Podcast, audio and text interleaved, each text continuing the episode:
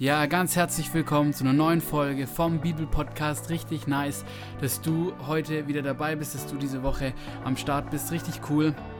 Diese Folge ist in besonderer Weise eine Special-Folge und zwar deswegen, weil wir jetzt nach über einem Jahr Podcast hier auf Spotify und Co., wo auch immer du diese Folge gerade anhörst, wir uns jetzt dazu entschieden haben, immer mal wieder auch Podcast-Folgen auf YouTube zu veröffentlichen, sodass ihr, wenn ihr mehr die Typen seid, die so einen Podcast als Video anschauen wollen, auch die Möglichkeit habt, das immer mal wieder auf YouTube zu tun. Und damit starten wir mit dieser Folge. Das heißt, diese Folge gäbe es auch auf YouTube auf unserem Kanal Arise Germany.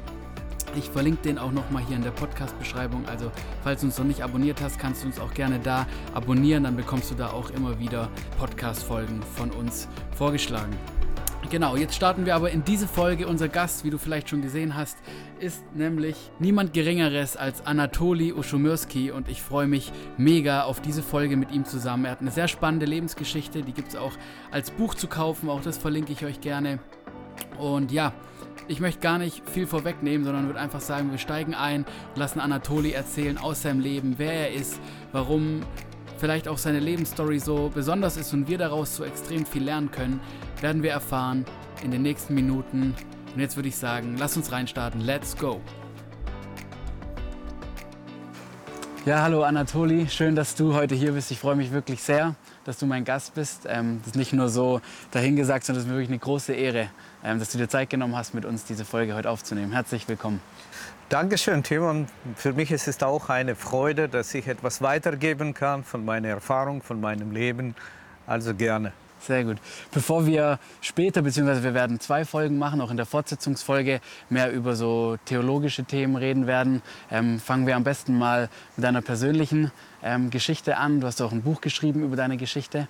Ähm, das Buch lag immer bei uns zu Hause rum. Meine Mutter hat es gelesen, als ich noch jünger war und mit dem Thema Judentum und Israel und so noch gar nichts am Hut hatte. Da lag immer schon der Titel rum. Meine Mutter hat immer davon erzählt. Von daher kannte ich deinen Namen schon, bevor ich überhaupt ähm, die ganze Thematik kannte. Also, Obwohl ähm, der Name ziemlich kompliziert für die deutsche Ohren und Lippen Ich glaube, genau deswegen ist er so in meinem Kopf geblieben. Man stolpert man immer. Dann, ja, dann irgendwann kann man ihn dann.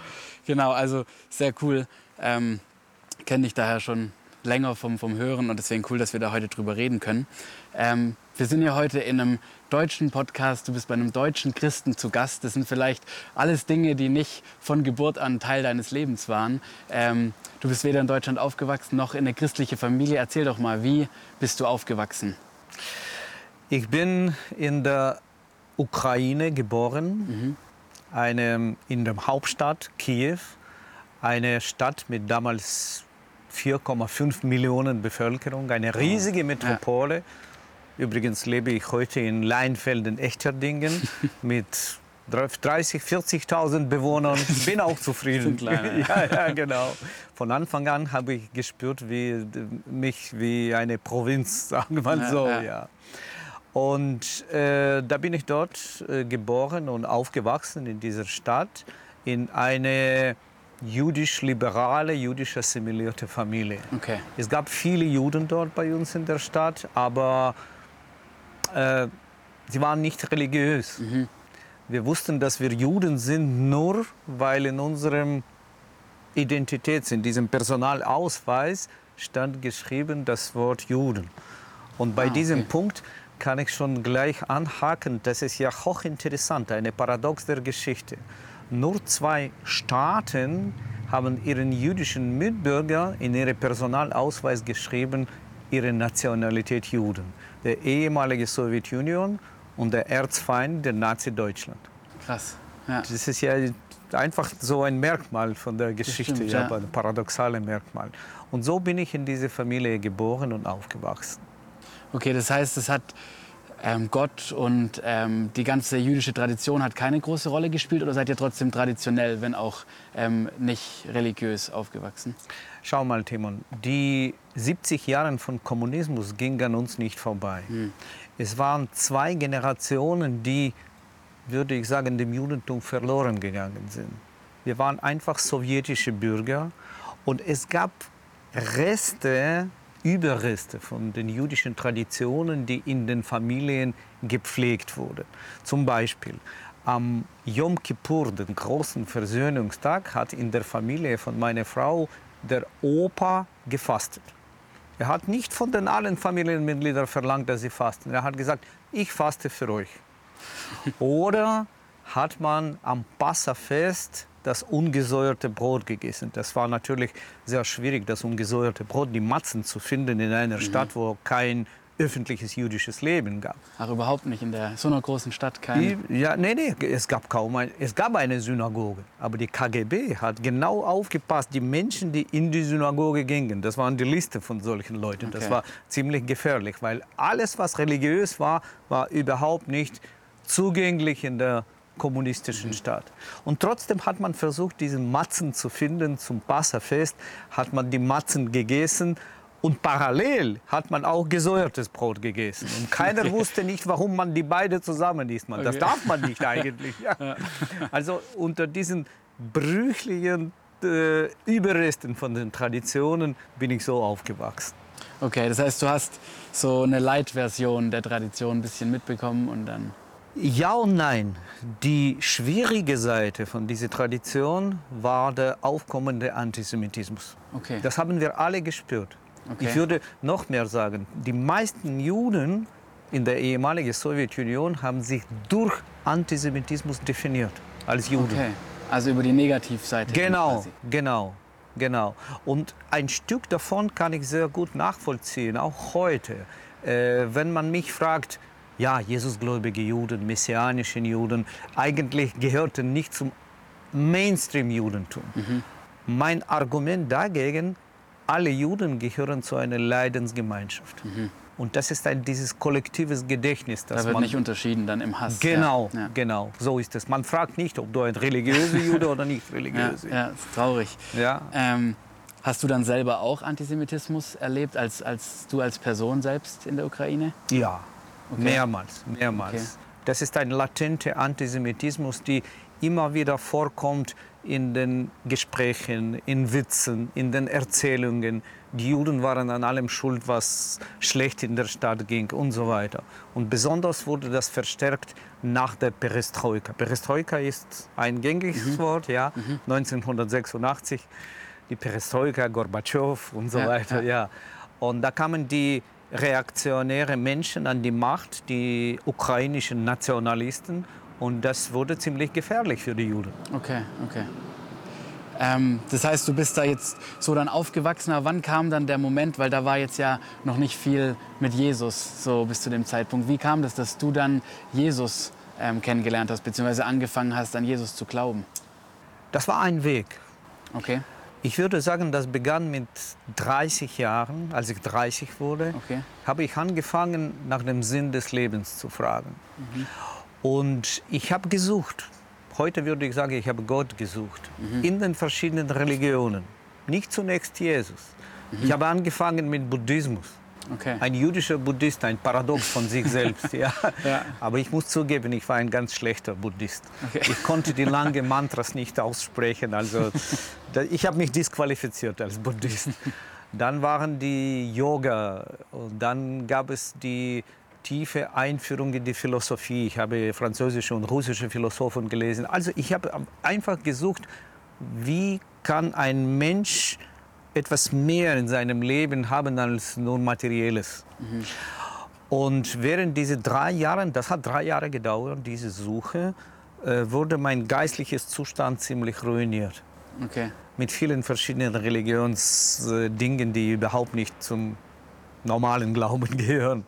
Und dann äh, kam ich in eine Begegnung mit der ersten jüdisch-messianischen Gemeinde in Kiew. Ich habe ein Buch gelesen. Das Buch habe ich zu Hause bei meiner ungläubigen Mutter entdeckt. Und das Buch hat mich so beeindruckt. Es ging darum, dass Juden an Jesus glauben können und Juden bleiben können. Ich habe immer gedacht, ja, wenn ich an Jesus glaube, dann verrate ich mein Volk. Dann bin ich Okay. kein Jude mehr, ich bin ein Christ, so ha- hat man sich vorgestellt. Wäre das dann was anderes gewesen, als Buddhist zu werden oder irgendeinem anderen Weltbild zu folgen? War der Christ noch mal besonders? Komischerweise ja. Komischerweise, äh, das ist auch im Augen des heutigen rabbinischen Judentums. Du kannst ein Buddhist sein, du kannst ein, du kannst ein Homosexualist sein, du kannst alles Mögliche sein, aber du kannst nicht an Jesus glauben. Okay, das heißt so ein rotes Tuch einfach, da geht's Das nicht ist ein rotes Tuch, das kann man auch geschichtlich erklären. Ja. Okay. Aber so war die Situation damals. Und dann ähm, hast du dich also damit beschäftigt, dann hast du dort messianische Juden kennengelernt und hast dann wahrscheinlich auch mal das Neue Testament gelesen als, als Jude. Wie war das für dich oder wie ist es auch bis heute noch für dich als Jude, das Neue Testament zu lesen? Ich muss dir sagen, das war für mich eine Entdeckung. Äh, ich habe vorher schon die Vorstellungen gehabt, was Neues Testament ist. Diese Vorstellungen habe ich aus dem allgemeinen Mainstream-Judentum geschöpft. Und die Rabbis sagen, das Neue Testament, dass es ein antijüdisches Buch ist. Äh, antijüdisches Buch und die Juden dürfen das nicht lesen. Das war nicht koscher, das war ein Tabu. Koscher verstehst du ja. nicht, nicht Genau. rein, ja. Und umso größer war meine Überraschung, als ich das Neue Testament gelesen habe. Ich habe angefangen mit dem Matthäus-Evangelium und was lese ich in dem Vers 1? Stammbaum. Toledot, ben Yeshua HaMashiach, ben David, ben Abraham. Ja, ich habe mich gefragt, Moment, Jesus, David, Abraham, das sind alle unsere Leute. Das sind alle Juden. Was machen sie in diesem antijüdischen Buch? Und das hat mich zum Neugier gebracht. Ich habe angefangen weiter zu lesen und ich musste feststellen, das ist ein durchweg jüdisches Buch, von Juden zu den Juden in erster Linie geschrieben. So war meine Erfahrung mit dem Neuen Testament. Sehr, sehr spannend. Ähm, würdest du sagen, dass es auch wichtig ist, dann ähm, dieses Neue Testament auch mit diesen Augen zu lesen, dass man sich wieder bewusst macht, wirklich, dass es ein jüdisches Buch eigentlich ist von Juden für Juden?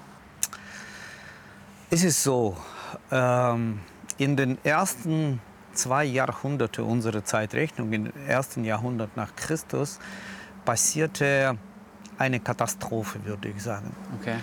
Das aufkommende Christentum, als es offizielles Christentum wurde, als es aus dem Untergrund kam, hat sich von den jüdischen Wurzeln getrennt.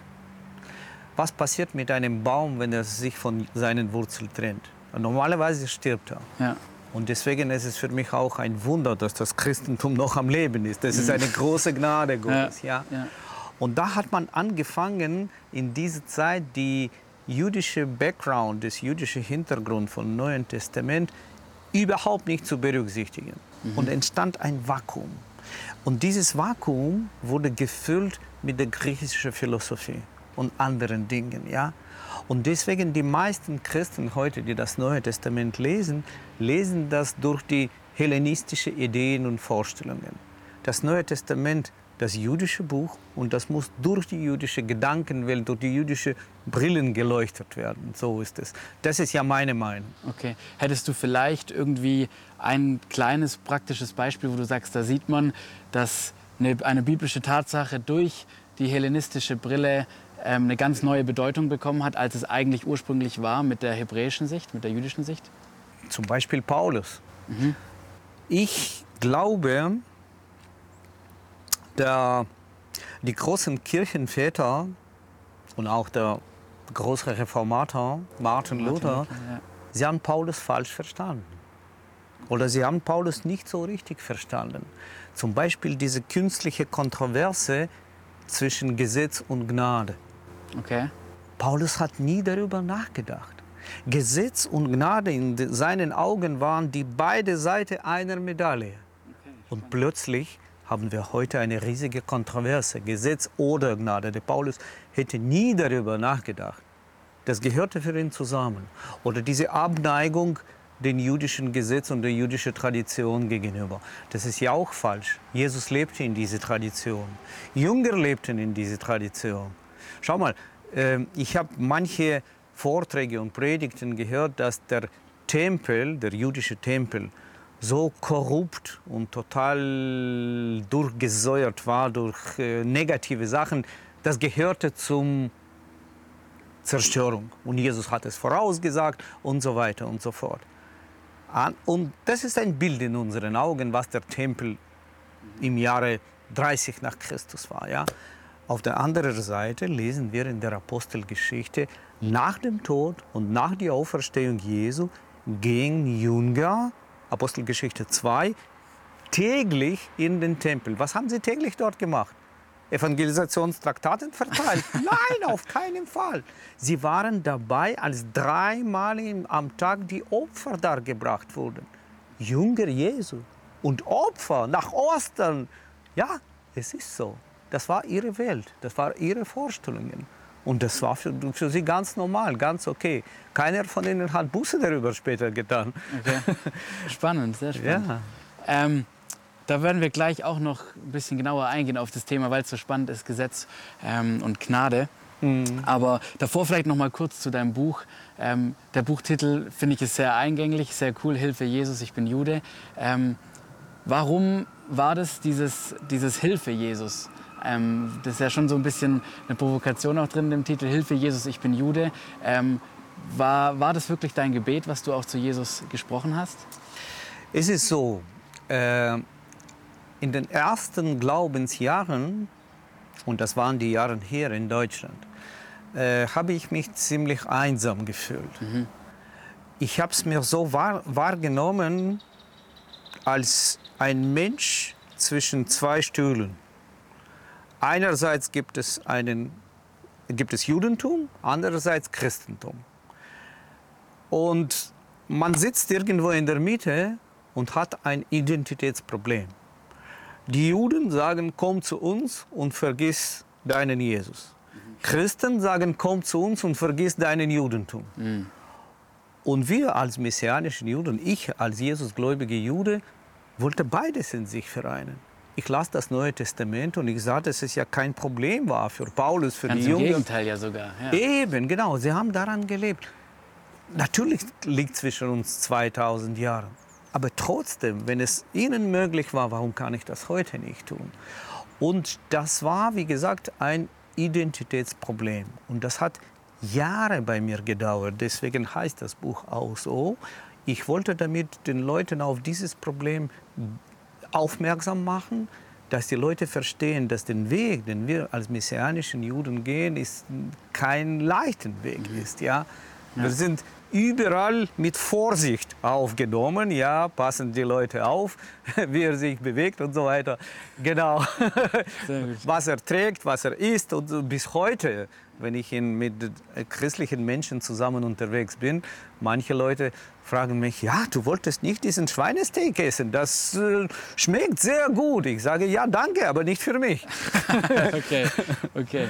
Also solche Sachen. Deswegen, aber Jesus habe ich persönlich gesehen wie einen typischen Juden, der damals seinen Judentum nicht verlassen hat, mhm. sondern das einfach ich, würde, ich möchte nicht sagen, dass Jesus das Judentum reformiert hat. Auch nicht, nee. Aber er hat seine Version als eine Priorität gezeigt für die Menschen und sagen, das ist der Weg. Das, damit meinte er, ich bin der Weg. Mhm. Genau. Okay. Das ist der Weg, den er gehen sollte. Und das war für mich mein Gebet, ein langes Gebet, dauerhaftes Gebet. Jesus, ich möchte meine Identität in dir als Jude befestigen. Mhm. Stark. Und es ist dir gelungen, wie man, wie man sieht. Du bist unterwegs, du sprichst über dieses Thema und du, ähm, du hilfst auch ganz bewusst ja anderen, sowohl äh, messianischen Juden als auch Christen dabei, diese Thematik ähm, zu verstehen und aufeinander zuzukommen. Ähm, warum ist dir diese Versöhnung gerade so wichtig, weil du es selbst erlebt hast? Oder denkst du auch, dass es auch ein Gewinn ist für, für Christen, dieses Thema für sich selbst zu verstehen? Beides, beides. Äh, zum einen finde ich, äh, dass dieses äh, jüdisches Verständnis von der Bibel kann ein wunderbar, nicht kann, sondern soll ein wunderbares Fundament sein, damit wir uns begegnen können, Juden und Christen. Ich kann dir ein interessantes Beispiel bringen. Gerne, sehr gerne. Als ich zum ersten Mal als Reiseleiter in Israel war mit einer Reisegruppe, haben wir am ersten Abend unsere Vorstellungsabend gemacht. Und die Leute haben sich vorgestellt und sie haben gesagt, wie sie heißen, woher sie kommen und religiöser Hintergrund. Und dann habe ich mir nur gedacht, oh weh, ich habe die ganze Palette von Christen in meiner Gruppe. Die Baptisten, die Landeskirche, Katholiken, Charismatiker und da gab es auch ein Ehepaar von der Hanischen Gemeinschaft. Ich weiß nicht, ob du weißt, was das Sagt ist. mir nicht. Ja. Okay, die, vielleicht unsere Zuschauer würden das wissen. Auf jeden Fall. Und dann habe ich den Leuten Folgendes gesagt. Liebe Freunde, wir sind jetzt zwei Wochen in Israel unterwegs. Mein Vorschlag, wir reden über die Welt, über Gott, nur auf dem Boden vom jüdischen Verständnis der Bibel. Und sie haben gefragt, wie funktioniert das? Wir haben das noch nie gemacht. Ich habe gesagt, ich bringe es euch bei. Und nach diesen zwei Wochen haben wir so einen Auswertungsabend gemacht und jeder von ihnen hat mir signalisiert, du, das war für uns wahrscheinlich das größte, das Höhepunkt unserer Reise. Wir haben uns so verstanden, wie wir nie auf, in unseren Gemeinden in Deutschland auf uns zugehen würden. Ja? Wir, die, alle Unterschiede fallen weg. Ja? Alle, Streitfragen und so weiter. Wir würden gerne weiter so leben. Und das war für mich einfach ein, ein Punkt, wo ich gesagt habe, du, das ist eine Möglichkeit, eine Begegnungsmöglichkeit. Das ist viel mehr als ein Dialog. Viele Leute streben nach einem Dialog, Juden, Christen, und das ist auch ein guten, guter Anfang, gute Initiative. Aber ich sage, wir als messianische Juden und Christen haben etwas mehr. Wir können etwas mehr erreichen als nur die guten Beziehungen, weil wir einen gemeinsamen Boden haben, einen gemeinsamen Glauben. Stark. Das ist dann wahrscheinlich auch so darin gegründet ein bisschen, dass viele Probleme, viele Spaltungsursachen aus dieser hellenistischen Denkweise kommen, wie du gesagt hast schon mit Paulus, Probleme, die es eigentlich gar nicht gab und deswegen es wahrscheinlich auch in der Bibel keine Anweisung dafür gibt, wie man mit dem Problem umgeht, weil es Natürlich. so ein selbstgemachtes Problem ist. Doch, es gibt eine Anweisung. Die drei Kapitel im Römerbrief, Kapitel 9 bis Kapitel 11. Der Paulus, der, als er seinen Römerbrief schrieb, hat er keinen wissenschaftlichen Traktat geschrieben. Das war die Antwort auf die notwendigen Fragen. Und einen von diesen Fragen war gerade die Frage über Beziehung zwischen Juden und Nichtjuden. Und das hat mit Geschichte zu tun. Das ist ja hochinteressant. Im Jahre 49 nach Christus hat der Kaiser Claudius alle Juden aus Rom vertrieben. Aus irgendwelchen Gründen, aus der Streiterei unter den Juden hat er gesagt, das möchte ich nicht, alle Juden sind weg. Und zu diesem Zeitpunkt gab es in Rom schon eine Jesusgläubige Gemeinde, nicht von Paulus, sondern von anderen messianischen Juden gegründet. Die Juden, die wahrscheinlich das Shavuot, das Pfingsten in Jerusalem erlebt haben. Sie kamen zurück nach Rom, sie haben diese Gemeinde gegründet und das war eine neutestamentliche Gemeinde aus Juden und Nichtjuden. Jetzt das Jahr 49, nach dem Edikt von Claudius, verließen die Juden, alle Juden verließen Rom und die Spuren davon lesen wir in der Apostelgeschichte. Die, das Ehepaar, die mit äh, Paulus gearbeitet hat, die Prisci Aquila und Priscilla, glaube ich, hießen sie, kommen aus Rom. Genau auf dem Grund dieser Vertreibung. Okay. Zehn Jahre dauert dieses Exil und dann kommen die Juden zurück nach Rom, dürfen nach dem Tod des Claudius. Da kommen auch die Messianischen. Und was erleben sie? Sie erkennen ihre Gemeinde nicht mehr. Andere Bräuche, andere Traditionen, andere Lobpreislieder, alles ist anders. Anderes Essen, andere Feste. Und sie schreiben Paulus einen Brief. Weißt du, ich, ich rekonstruiere Ja, ja. einfach den Hintergrund Ja. davon. Und das ist der Grund, warum der Apostel Paulus in seinem Römerbrief Kapitel 9 bis 11 schreibt. Als Antwort auf diese notwendige Fragen. Gott hat sein Volk nicht verstoßen. Amen dazu. Amen dazu. Cool, guter Einblick, so das Ganze zu verstehen, die, auch diese Lebendigkeit, ne, dass Briefe eben nicht, wie du sagst, irgendwie eine Ausarbeitung sind, die, die einfach mal so in die Welt gesetzt worden ist, ähm, sondern dass es wirklich im Leben geschieht und als Antwort und im Dialog stattgefunden hat. Timon, ich sehe das einfach als ein, ein Problem, dass die Theologen heute aus diesen Briefen solche Doktrinen rausziehen und aufbauen. Paulus hat nie über die Doktrinen gedacht. Er hat die Antworten, das ist eigentlich eine typische jüdische Art und Weise, mit den Glaubensfragen umzugehen. Das heißt Response. Okay. Und diese Art und Weise hat der Gamaliel erfunden, der Lehrer von Paulus. Lehrer von Deswegen Paulus, Paulus hat das gekannt. Okay.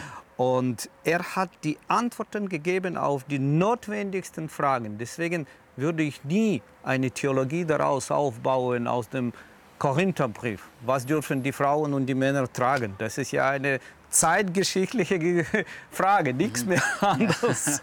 Sehr Genau. gut. Ähm, jetzt nochmal, wenn wir jetzt schon bei dem Thema sind, und ich hatte es vorher kurz angesprochen, ähm, eine Frage, die du wahrscheinlich oft hörst, ähm, mit den, gerade mit den Geboten und der Torah und das heißt Speisegebote, Reinheitsgebote, Schabbatgebote. Ja. Ähm, ganz, ganz oft werde ich gefragt, ähm, wie sieht es denn eigentlich aus? Ähm, messianische Juden, halten die sich daran oder nicht? Wie sieht es da ähm, bei dir persönlich aus?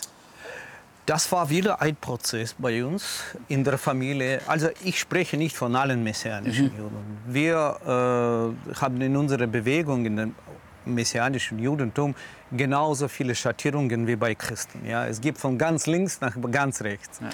äh, in meiner Familie war es so. Wir haben angefangen, einfach die Bibel zu lesen, ohne irgendwelche große theologische Vorstellungen oder eine Bibelschule. Und wir haben versucht, zu, für uns zu verstehen, was für uns jetzt notwendig in der Bibel ist. Ich erinnere mich noch, das Erste, was wir dort entdeckt haben, unsere nicht richtige Familienbeziehungen. Wir haben aufgrund des Neuen Testaments, nee, aufgrund der Torah unsere Familienbeziehungen neu aufgebaut. Okay. Das mussten wir tun. Und dann irgendwann kamen wir natürlich zu den Geboten und äh, Speise. Nehmen wir Speisegebote. Durch die Speisegebote definiert sich das Judentum. Ja. Äh, wir haben die, das moderne Judentum angeschaut, wie orthodoxe Juden heute leben. Das ist ja Mainstream-Bewegung.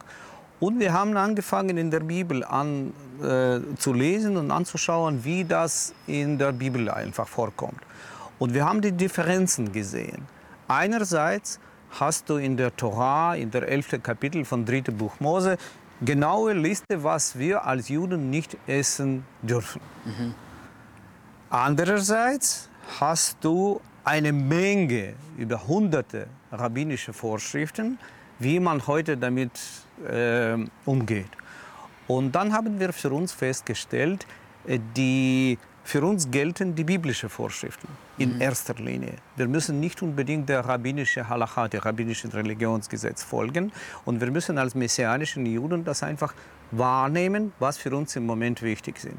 Deswegen haben wir gesagt, wir essen nicht einfach die Produkte, die im Alten Testament für uns als Juden nicht gelten. Wir essen kein Schweinefleisch, wir essen keine Meeresprodukte und so weiter. Das war auch ein Prozess. Ehrlich gesagt, in meinen ersten 30 Jahren habe ich so viel Schweinefleisch gegessen. ich, ich, ich er- erzähle es immer wieder meinen christlichen Freunden. Es ist mir peinlich, heute in den Augen ein Schwein zu sehen. So viel von ihm ich gegessen habe. Ja. Übrigens, das ist ja interessant. Ich habe es für mich entdeckt, äh, selbst an diesen Tieren, die man nicht essen darf, gibt es nichts Schlechtes. Sie sind nicht schlechter als die anderen. Noch mehr, es gibt keine religiöse Vorschrift, der einem Juden nicht erlaubt, einen Schwein zu streichen, sogar zu küssen. Das geht. Das ist nicht unreine Tier. Das passiert nur mit dem Schlachten, mit dem Tod dieses Tieres. Okay. Irgendetwas passiert im unsichtbaren Bereich, dass dieses Tier für die jüdischen Menschen jetzt nicht mehr erlaubt ist. Nicht mehr tauglich, sagt man tauglich. Koscher, übrigens, das ist auch eine interessante Sache. Viele Christen übersetzen das Wort koscher als rein und unrein. Das stimmt nicht. Die beste Übersetzung von dem Wort koscher ist tauglich. Okay. Ja, und das ist ja für mich überhaupt kein Problem, wenn du als Christ mich eingeladen hast. Du isst äh, etwas, was ich nicht esse. Und wir sitzen gemeinsam an einem Tisch und haben wunderbare Gemeinschaft. Ja. ja Kein gut. Problem. Das heißt, wie würdest du es dann sehen? Würdest du sagen, alle, die an Jesus glauben, egal ob Jude oder aus den Nationen, müssen sich oder sollten sich an diese ähm, Vorschriften, was tauglich ist und was nicht tauglich ist, halten? Nein. Ich äh, bin kein Befürworter eines Gesetzes für alle. Ich sehe im Neuen Testament eine Entwicklung, äh, wo Gott zeigt, dass für Juden andere Re Spielregeln gelten als für Nichtjuden. Das war die Situation in der Apostelgeschichte, die in der Apostelgeschichte 15 gelöst wurde. Und die Apostel damals haben das ganz klar gesagt. Die Nichtjuden müssen nicht äh, diese, alle diese Dinge, die jüdische Sachen, auf sich aufnehmen, um bessere Christen zu sein. Nur vier Sachen haben sie aufgezählt in der Apostelgeschichte 15. Und manchmal, das ist sehr lustig, wenn ich mit meinen christlichen Freunden grillen gehe, dann schleppen viele von ihnen den äh, Blutwurst mit. Okay. Und ich sage, Leute, für uns Juden sind 613 Gebote und Vor Ja. Verbote gegeben. Ja? Für euch nur vier. Und ihr könntet das eine nicht halten. Ja. Seid bitte so lieb ohne Ja. diese Blutsachen. Ja, das stimmt, das stimmt. Ja. Ja, ja, ja, genau. Cool, spannend. Danke für ähm, den Einblick. Jetzt ganz zum Ende des Podcasts, denn wir haben im Vorfeld schon mal drüber gesprochen. Ähm, vielleicht kommt einem als, als Christ in Deutschland das ganze Thema messianische Juden, Judentum irgendwie weit weg vor. Wir haben jetzt in Deutschland nicht so dieses öffentliche jüdische Leben so stark ausgeprägt. Ähm, viele Juden haben zu Recht laufen ohne Kippa rum, laufen nicht so rum, dass man es erkennt, weil der Weil Antisemitismus die ist. Gefahr viel zu gefährlich ist. Genau. Ähm, aber ähm, trotzdem hast du mir gesagt, gibt es ähm, blühendes äh, messianisch-jüdisches Leben in Deutschland, auch wenn es vielleicht nicht so ähm, prominent ist. Kannst du uns ein bisschen einen Einblick darüber geben, wie sieht da die Situation gerade in Deutschland ganz praktisch aus, in unserer Nachbarschaft sozusagen? Als ich 1992 nach Deutschland mit meiner Familie kam, habe ich gedacht, ich bin der einzige Jesusgläubige Jude in diesem Land. Und im Laufe eines Jahres habe ich noch zehn Leute kennengelernt, die genauso wie ich waren. Wir haben gedacht, wuh, wunderbar, das sind elf Leute in Deutschland. Und wir haben angefangen zu beten. Wir haben gebetet, dass wir nächstes Jahr mehr werden. Gott hat es geschenkt und nächstes Jahr kamen 60 Leute zu so einem Wow. Treffen. Und äh, heutzutage haben wir nicht weniger als 1000 messianische Gläubige in diesem Land. Äh, wir sind eine junge Bewegung. Erst 30 Jahre. Ja, was soll das im Augen der Ewigkeit? Ja. äh, einerseits haben wir unsere Jugendkrankheiten. Andererseits, Gott sei Dank, keine Altersbeschwerden. Sehr gut. Und deswegen sage ich, wir können von Christen auch lernen. Lernen, nicht die gleichen Fehler zu wiederholen, weil das im Christentum sehr oft vorkam. Andererseits, wir sind aufeinander angewiesen. So wie du das von Anfang an angesprochen hast, dieses Neues Testament durch die jüdische Brille zu lesen, das können Christen bei uns lernen. Wir können bei Christen die traditionelle Sachen lernen, wie man mit äh, das Wort viel ah ja, mit dem Diakonie umgeht. Das kennen wir nicht. Aber das ist eine lange Geschichte im Christentum. Und äh, überhaupt dieser Glaubensweg von vielen Christen, die ihr Leben auf dem Altar gelegt haben. Ich glaube, wir müssen voneinander lernen. Und nur dadurch können wir profitieren. Es gibt im Moment in Deutschland ca. 40 Gemeinden, hauptsächlich in den Hauptstädten Deutschland, die sich als messianischen Gemeinden treffen. Sie sind unterschiedlich geprägt, aber sie halten sich fest aneinander. Wir haben regelmäßige Treffen unter den Leitern und Pastoren diesen Gemeinden und wir schauen mit Hoffnung nach vorne. Wenn Gott das zugelassen hat, dass diese Bewegung gerade in Deutschland Ja. sich entwickelt hat, das ist ja für mich immer noch ein Wunder. Und Gott will dadurch etwas erreichen, ja, dann wird er dafür sorgen, dass wir auch eine Zukunft bekommen in diesem Land. Wow. Ja. Das heißt, äh, ist es dann möglich, auch für ähm, nicht-jüdische Gläubige ähm, da mal Kontakt aufzunehmen, wenn man in seiner Stadt so eine Gemeinde hat, sich da mal auszutauschen? Selbstverständlich, die messianischen Gemeinden sind offen. Okay. Zunächst, das sind keine reine jüdische Gemeinden. Unsere Vorstellung, eine neutestamentliche messianische Gemeinde besteht aus Juden und Nichtjuden. Sie hat eine jüdische Prägung und das ist ja okay, in Ordnung. Ja. Ja. Und diese Gemeinden sind offen. Man kann immer uns besuchen, mit uns die Feste feiern, eine Gemeinschaft zu haben. Leider gibt es immer noch eine Vorsichtposition unter vielen Christen gegenüber den messianischen Gemeinden. Aber meine Beobachtung in der letzten Zeit öffnen sich die Gemeinden mehr und mehr. Okay. Allein das, dass wir heute mit dir Interview machen, dass die christliche Botschaft mit mir schon mehrere Videos gemacht hat und Ja. Filmen, ist schon ein Zeichen dafür, dass Christen dafür ein Interesse entwickeln. Ja, sehr, und das ist ja. gut so. Ja, Das ist echt schön. Ich erlebe das auch immer mehr, wie auch die Nachfrage danach wächst und wie mehr Leute da plötzlich aufmerksam werden und mehr wissen wollen, mehr hören wollen. Das ist wirklich eine schöne Entwicklung. Besonders junge Leute sind für mich wichtig. Ja? Was tragen wir in die nächste Generation? Was können wir geben? Mhm. Ja, mit jungen Leuten hast du mir im Vorfeld erzählt, hast du auch schon eine längere Geschichte. Ihr habt für junge Leute ein cooles Angebot gemacht. Hast von einem Camp erzählt. Erzähl mal, wie, ähm, was habt ihr da in Deutschland gestartet? Äh, das war ein Impuls. Ich glaube, Gott hat mir diesen Impuls geschenkt. Wir waren mit meiner Frau vor vielen Jahren in Berlin unterwegs. Und dort habe ich erfahren, dass viele russisch sprechende junge Leute äh, in Krimin Kriminalität stecken. Und da habe ich gefragt, weiter nachgefragt und ich habe es festgestellt, es sind viele Juden dort auch. Und wir waren bestürzt mit meiner Frau über diese Tatsache. Wir haben immer gedacht, wir bringen unsere Kinder in dieses Land, damit sie, damit sie behutsam aufwachsen und einen guten Weg gehen können. Und jetzt passiert so ein Schlamassel. Wir haben darüber gebetet und Gott hat uns eine Idee geschenkt, dass wir eine messianische Freizeit anbieten. Mhm. Einen Camp für jüdische Jugendliche, aber auch für christliche Jugendliche, die dabei sein wollen. Ja. Und das haben meine Frau und ich 17 Jahre lang geleitet. Wow. Das war ein großen Segen, wahrscheinlich ein größtes Zeit, Projekt ja. in meinem Leben. Meine Tochter ist dabei aufgewachsen bei dieser Freizeit. Ja. Und jetzt leitet die Freizeit meine Tochter mit ihrem Ehemann.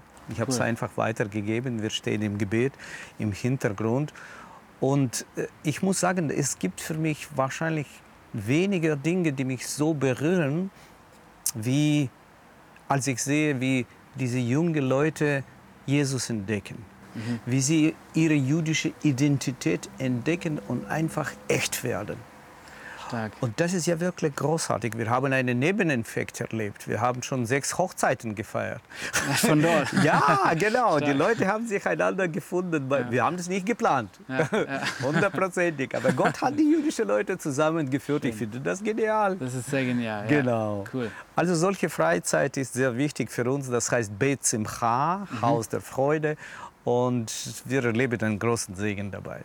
Cool. Ja, wenn ähm, das eine, eine, offene Sache ist, können wir auch gerne den, ähm, den Link mal dazu ähm, auch teilen unter dem, unter dem Video, unter dem Podcast. Dann können gerne. die Leute, die Interesse haben, vielleicht ähm, das sich mal ja, genauer ich, anschauen. Ich bin immer interessiert, dass die christlichen Jugendlichen dabei sind, aus christlichen Familien.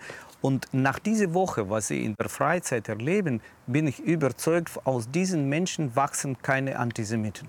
Stark. Sie werden das jüdische Volk lieben und segnen. Und das ist unser Beitrag zu diesem Antisemitismus, gegen Antisemitismus-Kampagne. Ja, ja.